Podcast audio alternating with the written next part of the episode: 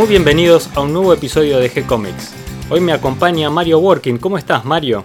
Hola Gonzalo, ¿cómo les va? Y como vamos a tratar un tema que nos apasiona, creo que a los tres, tenemos un invitado especial que es Juan Cavia. ¿Cómo estás, Juan? ¿Cómo va? ¿Cómo les va? A Juan ya lo tuvimos en un podcast anterior, así que aquellos que quieran conocer un poco más sobre la vida y obra de Juan pueden buscar el podcast en el que estuvimos conversando. Pero en este caso, Juan nos va a hablar de, su maestro. El tema de hoy es los maestros de la historieta, pero los maestros no en el sentido únicamente de, su arte, sino en, la faceta de enseñar. Juan es eh, historietista, ilustrador, eh, trabaja en cine, es director de arte, así que podemos hablar este, muchísimo con Juan. Y Mario, ¿querés hacer una introducción un poco al tema que, tenemos planteado? Dale, porque yo ahora estoy en presencia de dos maestros por derecho propio de, historieta, como son Juan y vos, este, que a su vez tuvieron la suerte de encontrar maestro, porque el, término maestro en castellano tiene dos acepciones claras, ¿no? Una es el maestro de primaria. Que es el que enseña los primeros pasos. Y otro, el, término latino que demuestra quién es el mejor o quiénes son los mejores en el arte o disciplina o, las cosas que hagan, ¿no? Es el verdadero maestro de su categoría. Y hay una tercera para mí, que son los más difíciles de encontrar, que son los que a su vez descollan en la categoría y aparte son maestros formadores, ¿no? Son los que continúan ese arte funcionando como mentores de, y, que, hacen que se prolongue eso, ¿no? Son los tipos que realmente forman escuelas. Y como ustedes dos tuvieron, digamos, dos metros, uno de los cuales nos dejó hace poquito, este, estaría bueno que ustedes nos cuenten cómo es esa relación rara entre ese maestro-discípulo, digamos, ¿no? En este arte que a nosotros nos apasiona, que es la historieta.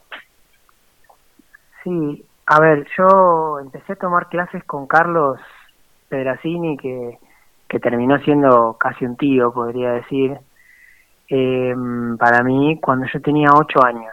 Yo hasta los ocho había sido autodidacta, entre comillas, porque hasta los ocho, bueno, uno siempre es un poco autodidacta, ocho, ocho nueve, y estaba un poco reticente a la idea de ir a estudiar qué sé yo, no sé por qué, pero tengo ese recuerdo perfectamente. Recuerdo que en San Martín, donde yo vivía, había una escuelita de dibujo que daban estaban algunos de los chicos que estuvieron en el en Cazador, creo que estaba Lucas Acardo y algunos más muy jovencitos porque ellos no me llevan muchos años a mí y habían puesto como una escuelita de bueno, con el éxito que tenía Cazador, estaban ahí como dando las primeras cosas y yo fui, no me enganché mucho, ni siquiera empecé.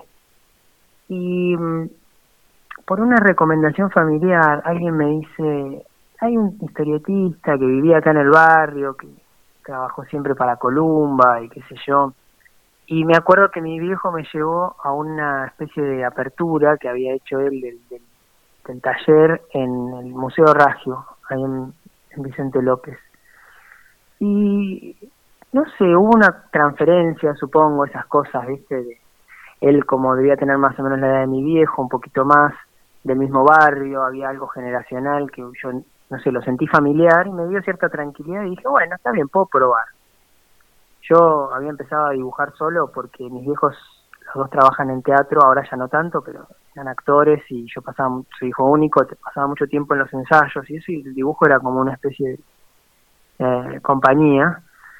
Y mm, empecé a ir con Carlos y seguí con él 11 años, ininterrumpidamente después el taller ese se convirtió en un taller en otro lado, que, era su taller, y vi pasar mucha gente ahí, muchísima, en 11 años. Y Carlos, de alguna manera, fue mutando. Está muy bien esto que decías, Mario, recién, porque uno tiene en la cabeza los dos conceptos, ¿no? De, maestro, el concreto, ¿no? El que uno asiste en un colegio y eso, y lo que uno toma como maestro cuando va a tomar una clase de cualquier cosa.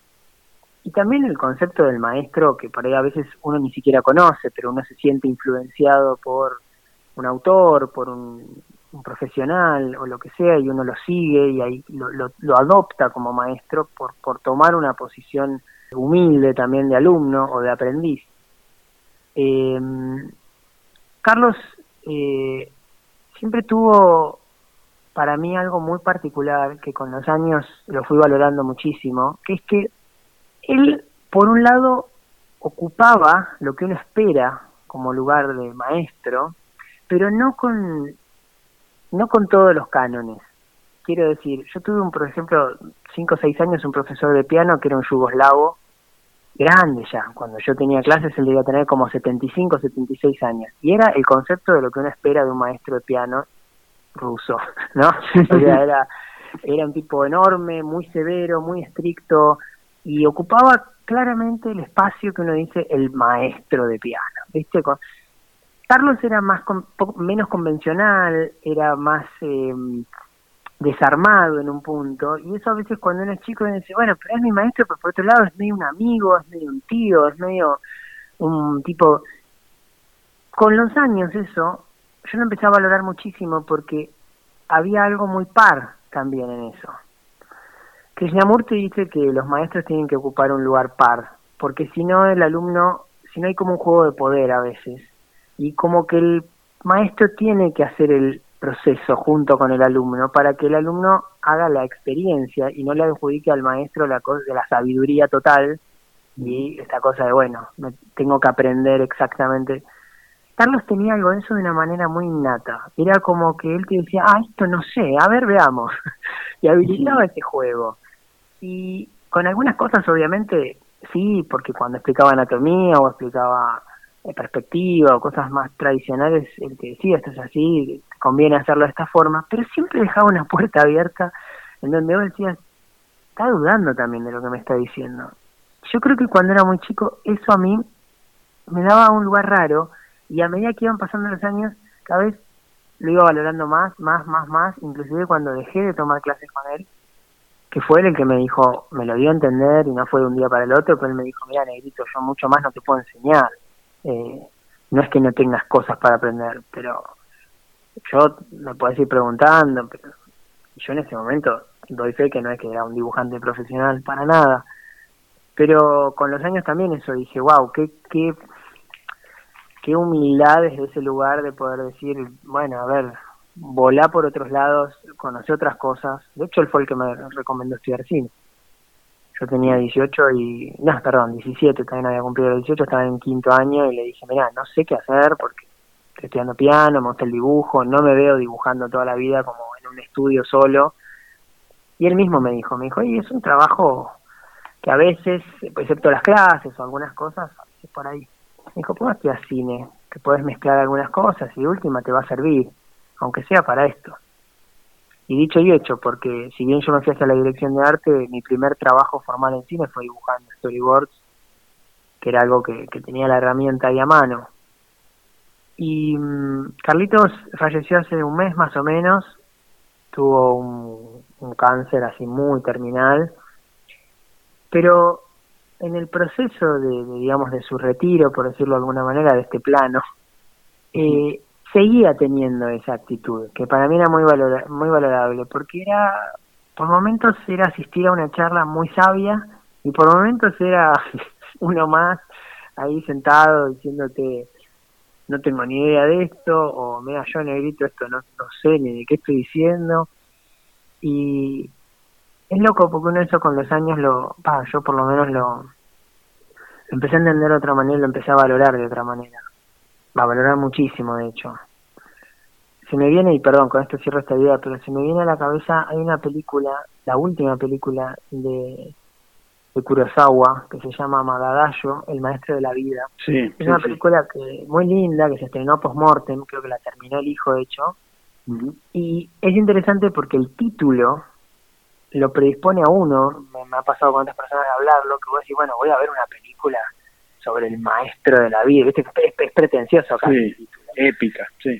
Épica, exacto. Y la historia es sobre un tipo, maestro de secundaria, que se retira y que es un viejo medio mañoso y cascarrabias y un poco depresivo cuando pierde un gato y como que vos decís, y mientras vas viendo la película que tiene cinco o seis alumnos que, que lo consideran un gran maestro y lo siguen y van a su casa y toman cerveza con él y qué sé yo, y te vas dando cuenta un poco de esto, de que el tipo efectivamente es un maestro, efectivamente es un maestro de la vida, pero no desde el es la épica que uno espera, como decir, bueno, voy a ver la película sobre Buda, y todo sobre...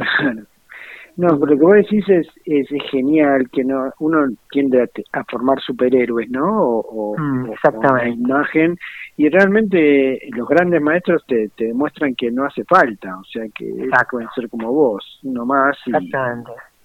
Y termina siendo mucho más inspirador en un punto porque hay una distancia mucho más... Sí, si no es imposible de lograr.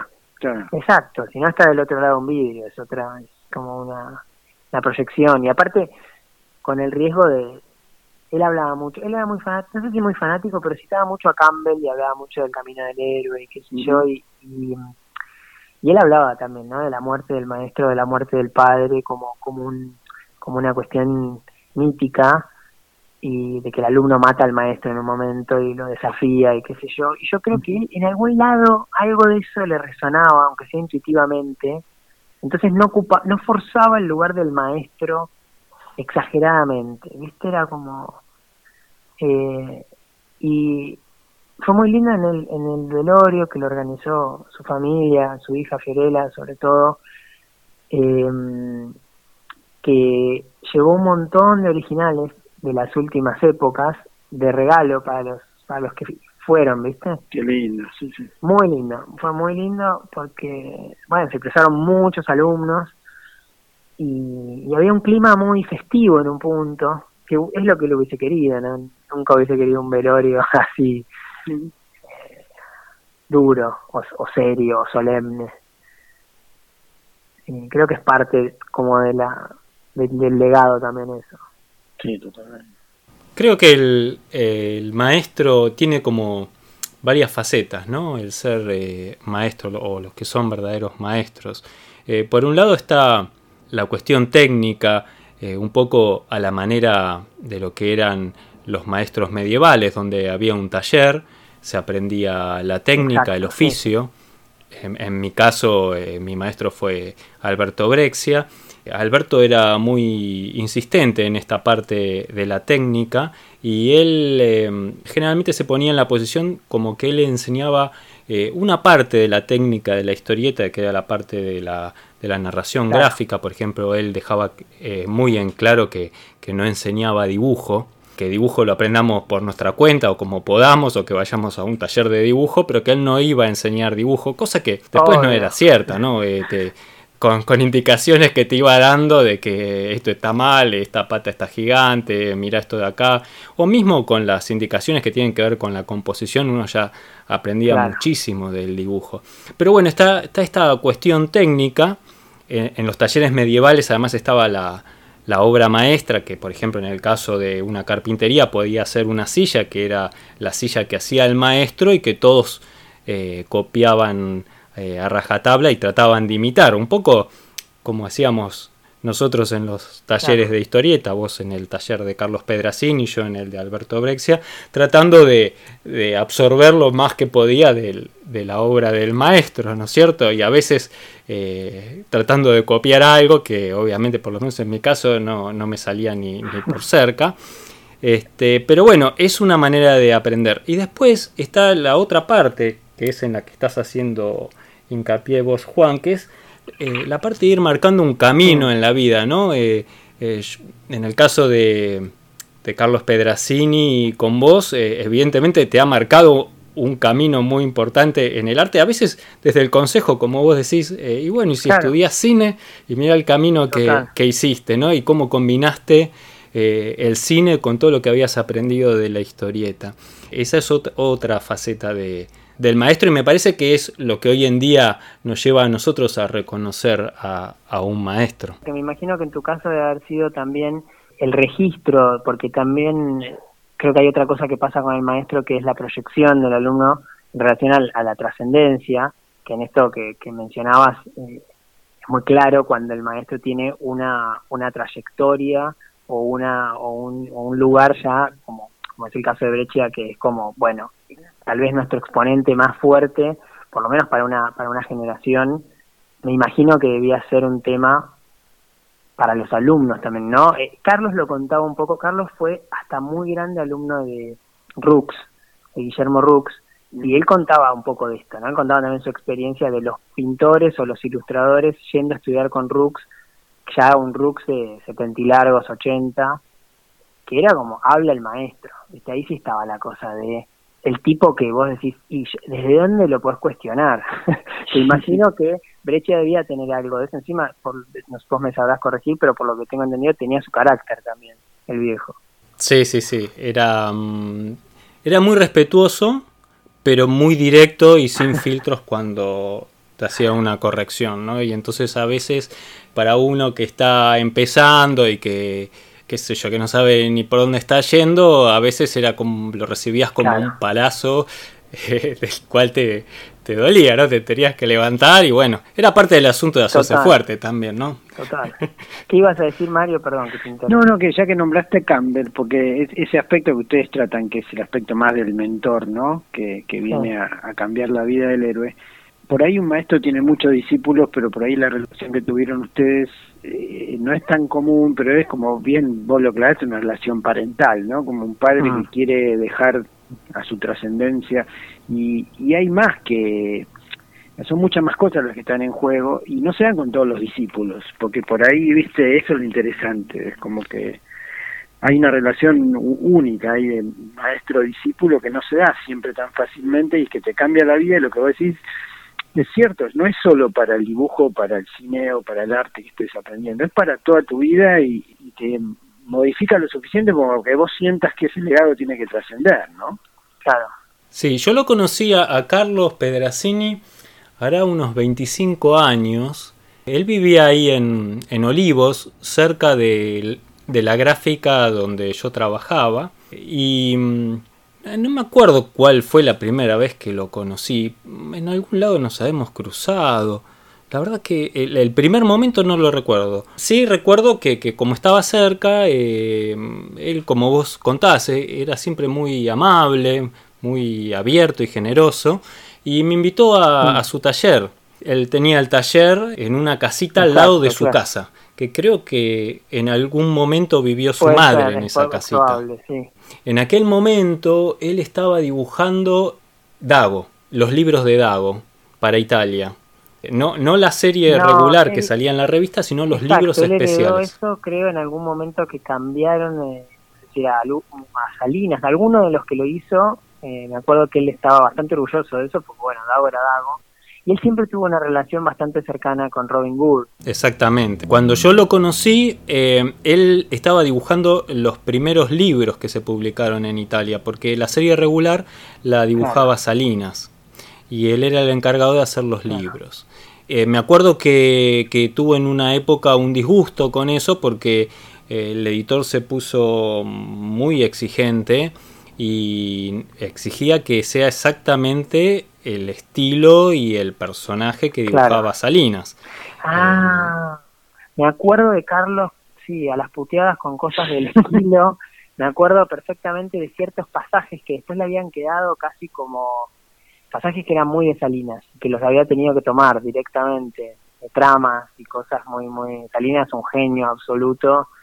Carlos también siempre tomó una postura era interesante eso como alumno, porque también tenía que ver con esta disyuntiva y esto que te digo de lo que debe haber pasado con Breccia, que Carlos ocupaba un lugar donde él era bastante sincero con sus alumnos respecto a que él no se consideraba de la de la de la alta liga de los dibujantes argentinos tradicionales, ¿no? Que, digamos Salinas o, o Breccia ocupan un lugar indiscutible por, por decirlo de alguna manera, y, indiscutible para cualquier dibujante. Te puede gustar o no, pero lo ves y decís, ah, que este tipo es un genio.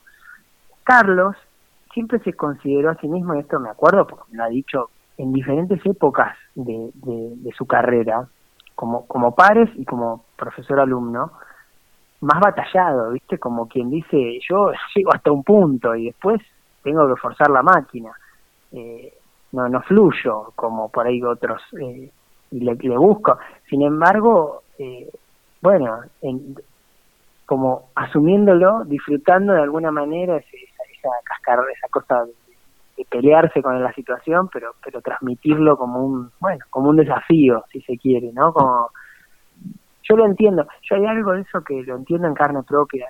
Yo no, no, no, nunca en ninguna, ninguna de las disciplinas que, que realizo me, me consideré un, un iluminado y creo que nadie se considera, pero sí uno a veces empieza, creo ya, a tener una suerte de potestad que viene de, del espejo que te da la gente, de la, de no sé, de la trascendencia. Y si bien, por ejemplo, en la dirección de arte y en la, y en la ilustración, bueno, sé yo, ya, ya tengo una proyección, una trascendencia y todo, la cual estoy muy agradecido, yo siento que cada proyecto es como, uy, a ver, a ver hasta dónde llego.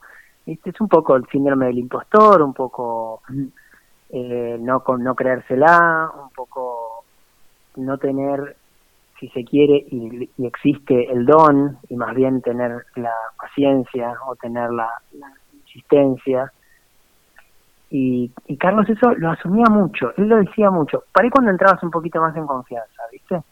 Pero pero esto que decía antes, comparación a mi profesor de piano, que, era un, gran virtuoso, no era eh, tampoco Marta Gerich, pero digamos, era un tipo que nunca te iba a decir, no, bueno, yo llego hasta acá y hago lo que puedo. Él decía, bueno, bueno, pues hay maestros superiores y qué sé yo, pero como asumiendo un poco su lugar. Y yo creo que esto también es interesante de los perfiles de los maestros. Cuánto reconocen su propio su, propio desarrollo, cuánto reconocen sus fallas o sus carencias. No sé cómo sería Breccia con eso, en ese sentido. Bueno, yo estaba pensando sobre lo que vos contabas de Carlos, de su, su calidez y su acercamiento. Eh, en mi caso era un poco distinto. Yo le tenía eh, un respeto enorme a Alberto. Eh, entonces yo, además de que era muy tímido, mantenía una, una como una gran mm. distancia, ¿no? Y entonces este, siempre era como el maestro y yo tratando de entender algo. Eh, aprendía muchísimo de, mis compañeros, que, bueno, ahí este, me resultaban todos más cercanos que Alberto, que me estaba como allá arriba para mí.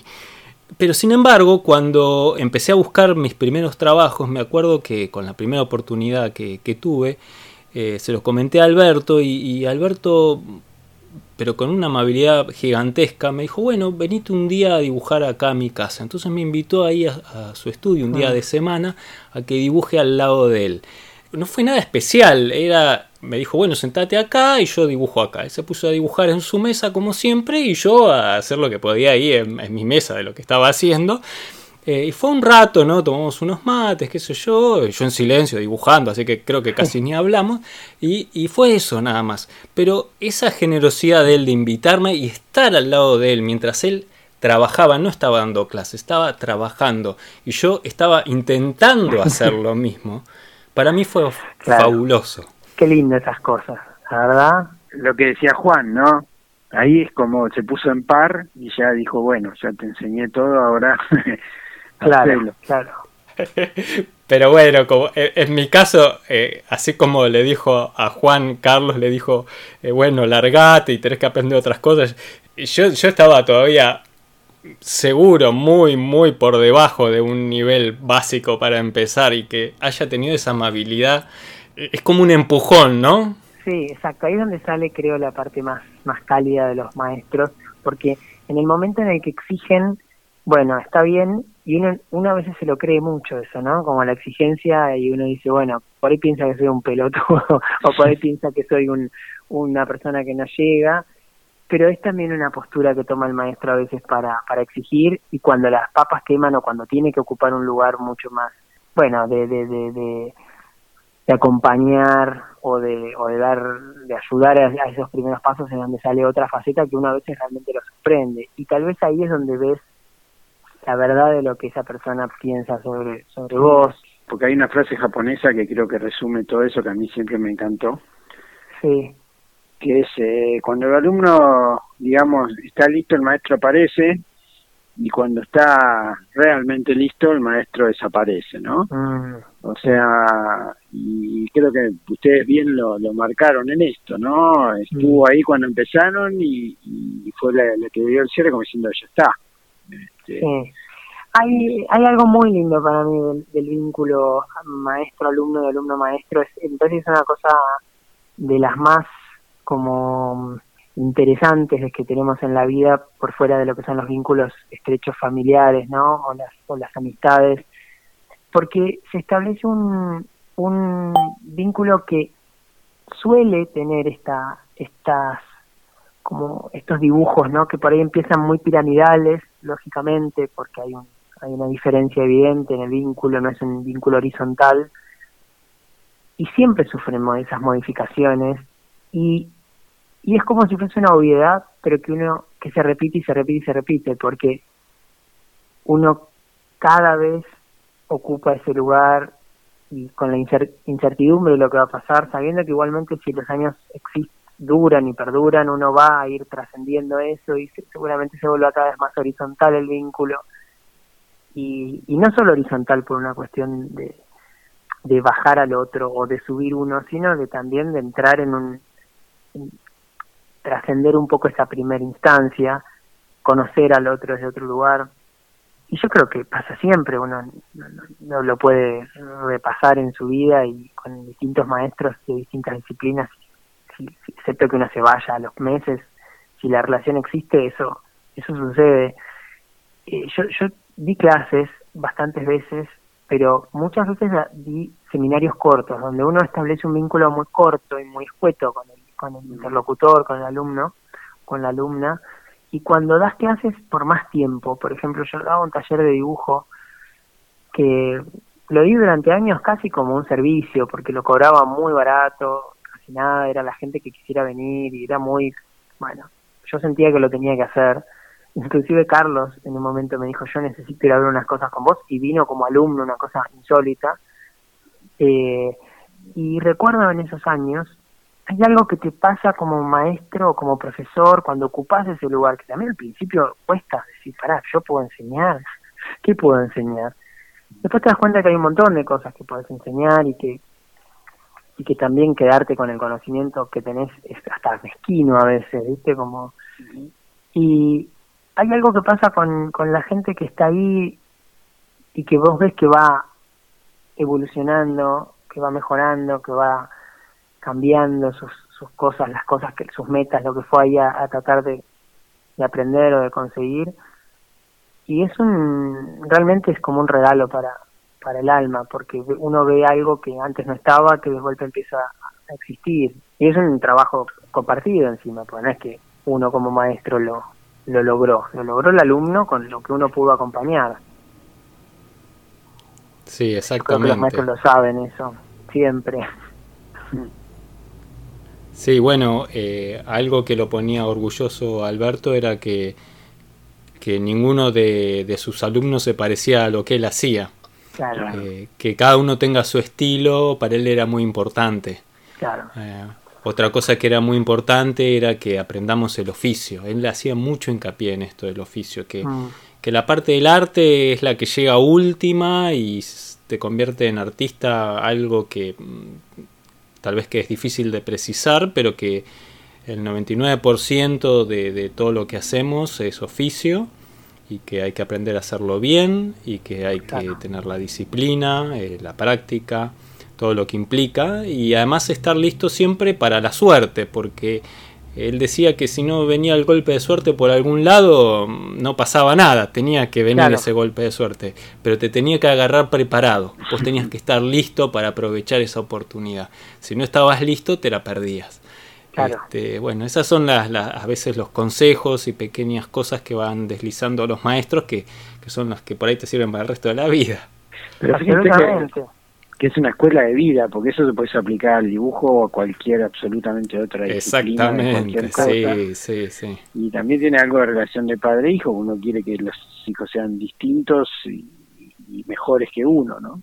Absolutamente, sí hay mucho de eso, hay mucho de, de, de, lo mejor para el otro puesto en, en, en, hechos, en acciones. Qué bueno, y, y al revés, ¿qué debemos nosotros como alumnos al maestro. Por ejemplo, ahora poniéndolos desde nuestro lado, ¿no? De, ah. alumnos. Por ejemplo, a mí me parece casi como una deuda agradecerle al maestro los consejos, su tiempo. Eh, yo sé claramente que Alberto no, le, no lo hacía por lo económico. no, Mm. no le significaba un cambio dar o no dar las clases. Y dedicaba el tiempo que él podría haber dedicado a su obra o simplemente a descansar un, un sábado a la tarde a estar horas y horas con nosotros, este, a veces viendo las cosas que hacíamos, que en, en algunos casos eran brillantes, pero en otros casos éramos muy, muy malos. Sí, hay algo interesante en eso. Eh, yo creo que cuan- si uno no, si uno es humilde con respecto a su, su- la mirada sobre sí mismo, creo que siempre le debemos mucho a los maestros, a todos, a los, Mm. a los que consideramos buenos y a los malos, porque todos nos han desafiado de alguna forma y estamos formados un poco por ellos. Y creo que uno a veces, de alguna forma u otra, yo por lo menos siento que lo he hecho y que lo, sigo haciendo esta cosa de, de, redimirlo eso de alguna manera, ¿no? Como hacer un, un acto de, de, de agradecimiento. Yo a Carlos, por ejemplo, lo tengo en todos los agradecimientos de todos los libros, principalmente en, el que mejor le fue, por suerte, fue en ese, que un poco lo hablamos con, con el autor, con el guionista, y yo le dije, creo que este libro habla mucho de los maestros y deberíamos principalmente dedicarlo a nuestros maestros. Él se lo dedicó a un maestro de composición porque él principalmente es músico y, yo se lo dediqué a Carlos. Y creo que las acciones son diversas porque a veces es invitarlo a una cerveza, a veces es eh, eh, un hecho así o a veces es simplemente con los años ponerlo en palabras también porque a veces esa cosa un poco tácita que queda es aunque sea aunque aunque esa persona ya no exista, ¿no? Pero siempre va a haber alguien que lo pueda valorar eh, y creo que eso es, eso es, por lo menos cierra un ciclo, ¿no? Como que no porque el maestro lo haga para eso, pero cierra un ciclo en el sentido de que no quedan las cosas sueltas, no quedan los cabos sueltos. Yo tuve la suerte de ahora con los años lo revaloro bastante más incluso que los primeros libros que hice en Portugal eran unos libros de como de aventuras, se llamaban las, las increíbles aventuras de Doug Mendoza y Pizza Boy, que era como un tributo a los ochentas, a todas las cosas de los ochentas, los monstruos, las casas fantasmas, qué sé yo. Y le fue muy bien al libro 1, al 2 y el 3 fue el cierre de la historia.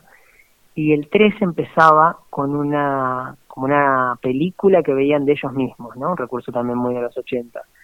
Y esa película de, era como una película de los 50 y nosotros dijimos con el autor, hagámoslo tipo cómic clásico. Y ahí yo dije, che, se me ocurre que esto lo por ahí lo podría dibujar Carlos. Entonces lo invité a que él colabore y dibuje esas páginas. Y, mm, y eso con los años tuvo su trascendencia. Ese libro se editó en Dark Horse en Estados Unidos y ahora tiene una edición de, de lujo porque se cumplieron 15 años de la primera edición. Entonces, Penguin Random House, que es la editorial portuguesa actual, lo reeditó en un ómnibus de, de, de 400 páginas, todos los libros juntos con tapa dura. Y ahí están las hojas de Carlos, dibujadas por él. Y no sé, para mí es como un. simbólicamente es, es como no sé, me encanta que esté en, entre mis libros unos originales de él. Como que hoy lo valoro de muy otra forma. En aquel momento fue más intuitivo todo. Qué bueno. Ojalá lo podamos ver ese libro por acá en Buenos Aires. ¿Se consigue en alguna librería? Mira, ojalá alguna vez. Eh, hay, hay, son libros, es difícil la, la, la, la importación. Los de Pizza Boy más, más difícil aún porque encima son un poco de nicho, pero Balada para Sofía hace mucho estoy tratando.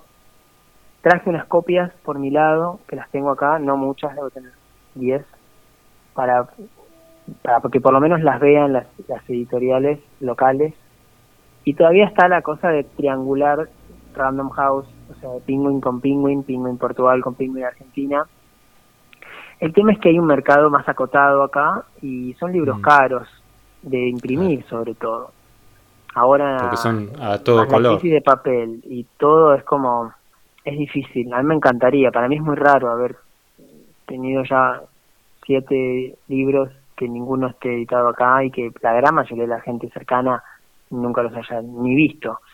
Eh, es muy raro, es muy raro y, y sobre todo porque en Portugal tienen una trascendencia ya importante y cada vez que voy a la feria del libro y eso se arman filas y gente porque también hicimos la tradición de dedicar libro por libro cuando la gente va con un dibujo y Felipe escribe una partitura y qué sé yo y se armó como un revuelo una cosa y que todos mis contactos excepto mi novia que me ha acompañado alguna vez no, no, bueno como una historia que yo puedo contar pero pero no no como que no existe pero es algo que le pasa a los dibujantes de, historieta eso, que por ahí trabajan para algún lugar y ahí es donde sucede su carrera, pero tal vez no lo viven. A, Brecha le pasaba mucho, de hecho, creo, a, muchos autores. Pues los publican en Italia o en Francia o en, lugares más extraños inclusive, y ahí son autores. y son, Bueno, a mí me pasó en una Comic Con que me puse a hablar con, con un par de autores y claro, todos me hablaban de Brecha como sus referentes, sobre todo italianos italianos, Breccia era como el maestro, y hablaban así de él. Y acá a veces por ahí hay gente que ni lo conoce. Sí, a veces se da eh, el reconocimiento en otro lado, ¿no? En el reconocimiento tanto de publicación como de público. Exacto, yo creo que incluso pasa allá al revés también, ¿no? no es una cuestión de, no tiene que ver con Argentina, tiene que ver con el tipo de trabajo que a veces se engancha en lugares que no son específicamente el, el propio por, por un montón de razones, no, no solamente las ediciones. Qué increíble. A, Carlos eh, también le gustaba eh, pintar caballos. Exacto. Eh, incluso hizo algunas exposiciones de cuadros de caballos. Me acuerdo de ir a su casa y en el living tenía un, cuadro de un caballo espectacular que había pintado él. Se perfeccionó bastante en eso, en un momento, y usaba una técnica que había aprendido con Rux del temple al huevo, que es una técnica muy antigua, y algunos incluso los dejaba en ese paso intermedio que era muy interesante, como unos medio monocromos, me, eh, era, usaba como unos grises, porque son colores bases directamente, pero que generaba un efecto muy particular, muy, muy extraño. Y en un momento yo me acuerdo que le insistía mucho con que los deje así, porque para mí era una diferencia, una particularidad. Y Carlos siempre tuvo una cosa de buscar siempre hablaba con Sandro, con un alumno de él, que, somos amigos, y me decía, es impresionante que hasta hace dos años él todavía decía, no, es que quiero mandar unas muestras a Estados Unidos, ahora estoy haciendo unas... Él siempre buscaba encontrarle una vuelta a su propio estilo y modificar algo y cambiar algo y siempre muy inquieto con su propio con su propia técnica y eso también como muy muy a mí esa inquietud siempre me pareció muy inspiradora, como nunca se achanchó, nunca se abatató. Bueno, Brecha ni hablar, ¿no? Siempre fue un tipo que, que mutaba su propio estilo. Sí, a veces es un poco por, por necesidad y otras veces es por la, por la búsqueda de, de algo diferente. En, el caso de las obras de Carlos, este, se nota en las distintas series como él varía la técnica, el dibujo en la búsqueda de, de algo diferente. Yo tengo una anécdota también con, con Carlos de esto, hablando de los caballos. Vos sabés que ah, yo admiro a, a eh, como dibujante de, animales, especialmente los caballos. Para mí es, no sé, no, no, no conozco mejor dibujante de caballos que Roume. Y justamente uno de los días que lo había ido a visitar a Carlos, este, estábamos ahí charlando que yo y, me dice, bueno, vení, vamos a comprar algo. Y no, sé qué íbamos a comprar, terminamos yendo a la verdulería, ahí a la vuelta.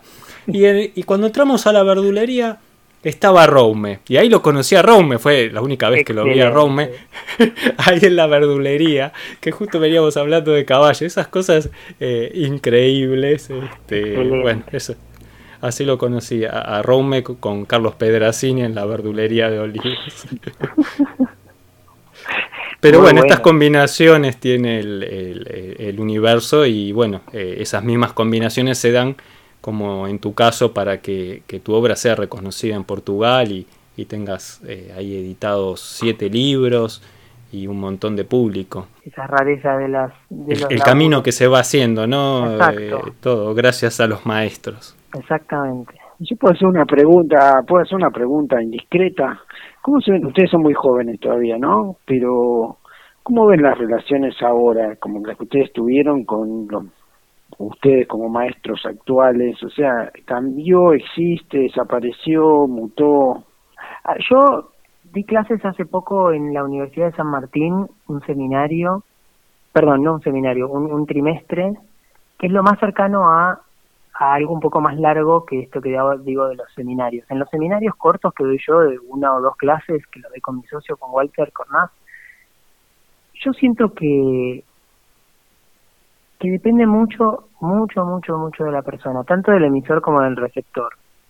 No sé si es una cuestión que va cambiando con los años o con las, o con las, ¿cómo decirlo?, con los movimientos.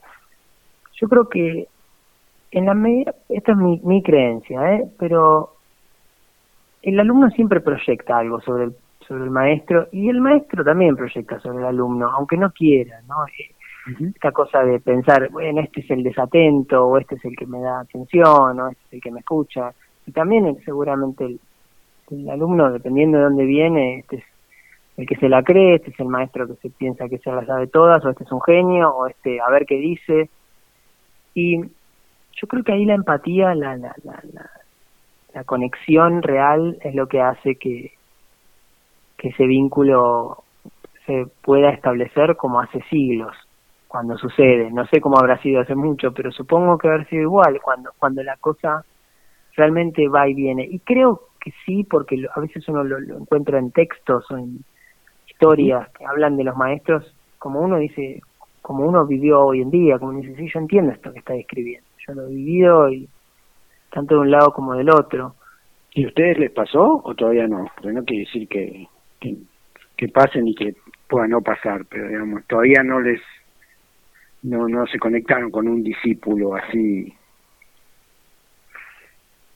Yo por lo menos con alguien que considero un discípulo de años, no porque no tuve, eh, no tuve ese vínculo, tampoco lo construí, eh, sí di un seminario de dibujo, como contaba recién, durante casi cinco o seis años y tengo gente que ha ido a ese seminario que no considero mis alumnos ni mis discípulos, pero sí que sigo en contacto y que, y que hay un vínculo donde extrañamente mm, hay una alegría nata y genuina por los logros del otro, como si uno hubiese depositado ahí un, una semilla de algo intuitivamente, ¿no? sin, el deseo de hacerlo. Eh, a mí eso es lo más cercano, pero no, no, no más que eso. En mi caso, eh, di clases durante muchos años, en, tanto en el Rojas como en la escuela en el Pestalozzi. Eh, mm. También clases particulares. Tuve muchos alumnos, algunos por muchos años, otros por, por un cuatrimestre. Y mm, yo daba clases porque me gustaba, eh, mm. no porque me considerara que tuviera los conocimientos suficientes como para enseñar el, oficio, porque yo todavía estaba ahí en la lucha de, sobrevivir como dibujante. A medida que fueron pasando los años me empezó una preocupación, que era si alguno de mis alumnos, como fue mi caso, quiere después dedicarse a la historieta y yo no le estoy dando lo suficiente, lo estoy estafando. Entonces eh, empecé a tener la preocupación de que de si alguno de mis alumnos después verdaderamente podía dedicarse a la historieta. Y por suerte sí, tuve un alumno que, quiso dedicarse a la historieta y, apenas empezó a buscar, eh, consiguió eh, mm. y empezó a hacer sus primeros trabajos y después continuó su carrera en Francia. Eh, y después, a medida que fueron pasando los años, eh, tuve varios alumnos más que, son hoy en día dibujantes profesionales, así entre comillas, como podemos decir nosotros, de historieta, que se dedican a eso. Con lo cual, eh, en ese sentido, me, sentí muy, muy satisfecho y contento de, de haber ayudado a otro a poder dar ese paso que para mí fue muy importante también.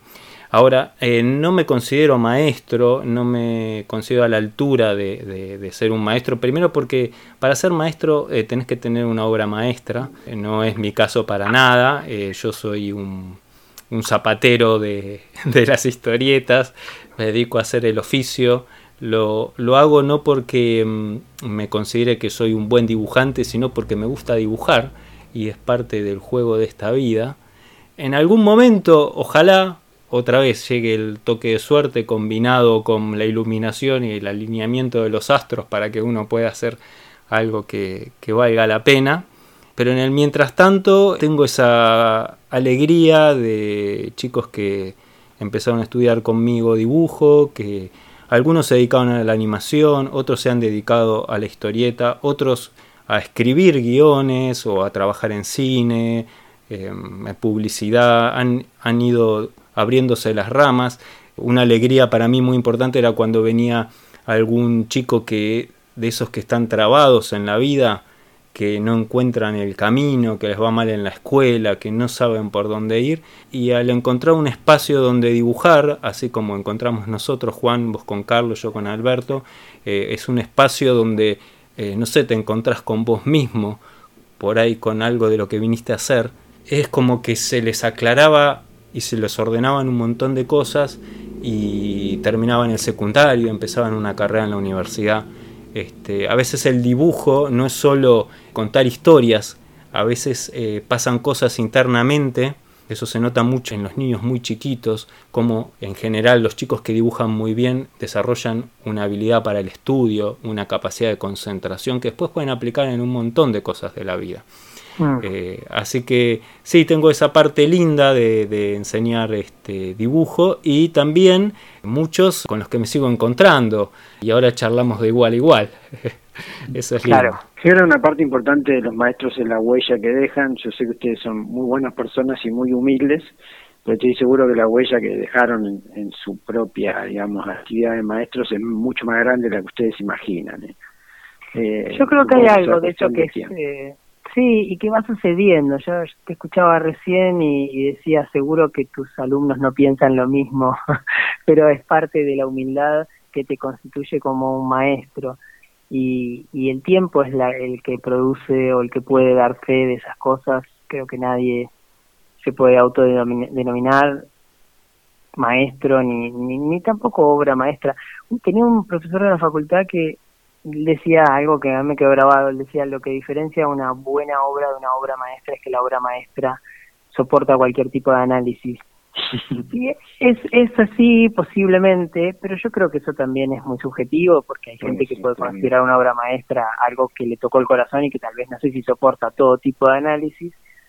Y así como pasa eso, creo que con los maestros es lo mismo. Yo creo que seguramente haya un montón de gente que por ahí pasó por el mismo lugar donde yo pasé, que por ahí dice, sí, no sé si Carlos es un gran maestro.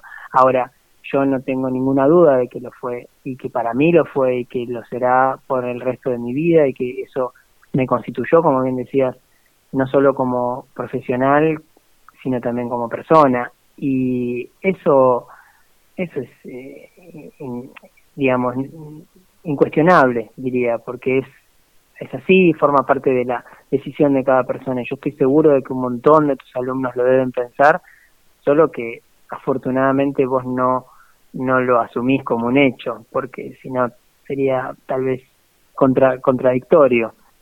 Así que creo que es eso, también es el tiempo lo que lo termina de definir. Te iba a decir exactamente eso, el tiempo es lo que termina definiendo a los maestros, ¿no? Mm. Y, esto es eh, la historieta, el dibujo, la ilustración, el arte en general es, es un, no es una, una carrera de, de, 100 metros, es una maratón ¿no? que se corre a lo largo de toda la vida. Claro. Y tenemos ese contador y ese tiempo, para algunos ya corrió, para otros está corriendo y bueno, al final del camino se sabrá lo, que dejó cada uno. Juan, eh, me encantó escucharte. Muchas gracias por invitarme. Me encantó el recuerdo a Carlos Pegracini, un gran tipo, un gran maestro, un gran dibujante y una maravillosa persona. Gracias Juan. Muchas gracias Mario. No, gracias a ambos. Muchas gracias a ambos. Un placer. Nos encontramos muy pronto, muy pronto para seguir hablando de historietas. Gracias, Juan. Un gran abrazo. Cuando quieran. Gran abrazo. Gracias a los dos. Chao, chao.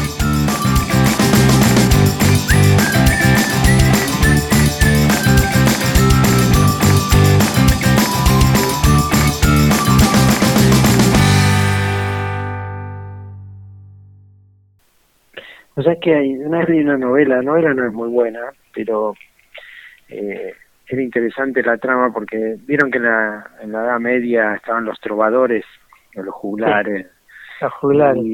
Claro, que en realidad eran artistas transhumantes, mucho más importante que un artista por ahí actual, ¿no? Porque era mm. una especie Sí, sí, tenía una responsabilidad. medio claro, pero era filósofo, qué sé yo. Y cuando moría uno, eh, haciendo que se llamaba Rollo de la Muerte, Rol de Mort, y iban, creo que todos o los más representativos, con una de estas cosas a todos los lugares donde el tipo había estado para que la gente que lo conocía notara algo de su vida. Ah, y quedaba y quedaba como resultado un pergamino con todas las historias, te imaginas, en ese momento no había ni fotos ni nada de cosas, y era el recuerdo de la vida del tipo. O sea que más que el rollo de muerte era el rollo de vida, ¿no? Rollo de vida, qué loco esto, no sabía y, y es una linda cosa, y un poco por ahí nuestra misión sería que, que eso exista, ¿no? O sea, claro. que la gente está bueno. Sí, que uno tenga el lugar a donde recurrir en el caso de que quiera, porque creo que lo más interesante es eso. Después ya queda en uno lo que quiero o no contactarse con eso. El tema es que